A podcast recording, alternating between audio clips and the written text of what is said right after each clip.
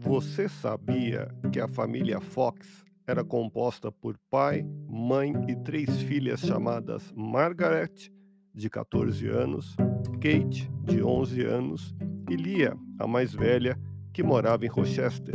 A religião que professavam era metodista, por isso acreditavam, inicialmente, que quem produzia os barulhos era o diabo e não o espírito. Eram utilizadas batidas para falar com os espíritos. Uma batida equivaleria a sim, e duas batidas equivaleriam a não. Depois, foi criado um alfabeto, em que cada letra citada corresponderia a uma pancada determinada. Uma batida para a letra A, duas batidas para a letra B, três batidas para a letra C e assim por diante.